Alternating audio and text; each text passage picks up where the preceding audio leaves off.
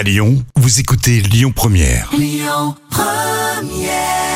Et bon appétit, c'était les enfoirés sur Lyon Première. Jusqu'au 23 décembre. Lyon Première vous offre un voyage inoubliable au pays du Père Noël. Et en plus de jouer, on apprend plein de choses sur la Finlande, sur la Laponie, sur Lyon Première dans vos émissions spéciales. Et on reçoit tout de suite Javier Roig pour euh, Finnair qui vous envole direction ce magnifique pays. Javier, euh, bonjour et merci d'être avec nous. Bonjour hein, et merci de compter euh, avec moi. Euh, je vous parle directement de la Finlande. C'est un vrai plaisir. hein. Euh, comment on peut se rendre, en, en Finlande depuis euh, Lyon, depuis euh, chez nous, la capitale des Gaules? Bon, euh, Finnair avait entamé des, des vols depuis Lyon en direct à la capitale finlandaise Helsinki. Mais le Covid est arrivé, puis on a dû réduire nos opérations. Donc Lyon n'a pas encore commencé, mais euh, si on parle de la France, on a un accord avec nos collègues euh, de d'Air France qui qu'on utilise pour euh, pour euh, faire arriver les Lyonnais à Charles de Gaulle et connecter parfaitement avec nos trois ou quatre vols euh, tous les jours qui dessert euh, Paris, Charles de Gaulle avec la capitale de, de la Finlande, Helsinki. Javier, on met combien de temps pour rejoindre la Finlande? Alors, il y aurait peut-être, j'ai oublié de vous dire une deuxième option. On a, on a rétabli les vols à Genève. Et je sais que, bon, c'est pas l'idéal, mais c'est quand même aussi euh, peut-être plus près et plus, et plus confortable d'aller à Genève qu'aller à Charles de Gaulle. Mais on a aussi euh, des vols directs au départ de Genève. Euh, bon, la première option, en passant par euh, Paris, ça devrait prendre un maximum avec les escales et depuis le départ de Lyon et l'arrivée à Helsinki, un maximum de 6 heures.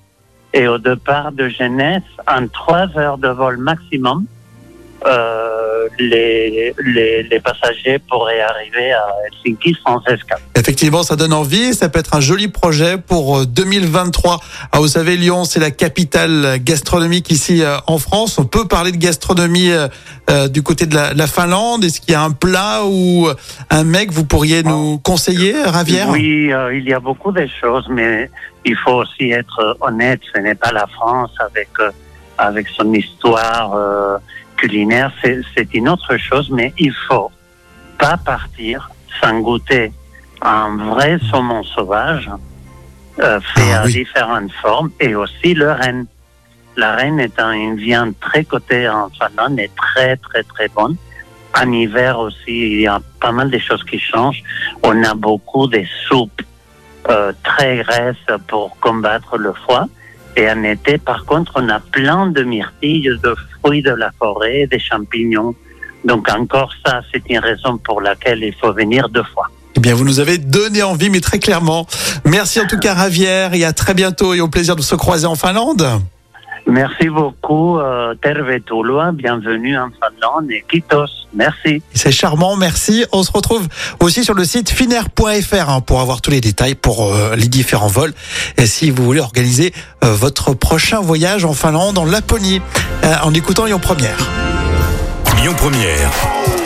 Le tour d'actu des célébrités. L'actu des célébrités, c'est pour tout de suite avec euh, une immense euh, actrice qui se lance euh, dans la chanson. Et j'en suis sûr, vous ne pensiez pas à Nathalie Baye, c'est ça, Jam? Et oui, petite surprise. Alors, et à vous de vous faire un avis.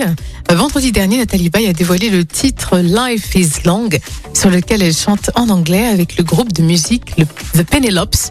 Et dire, voici un extrait. On va écouter euh, justement.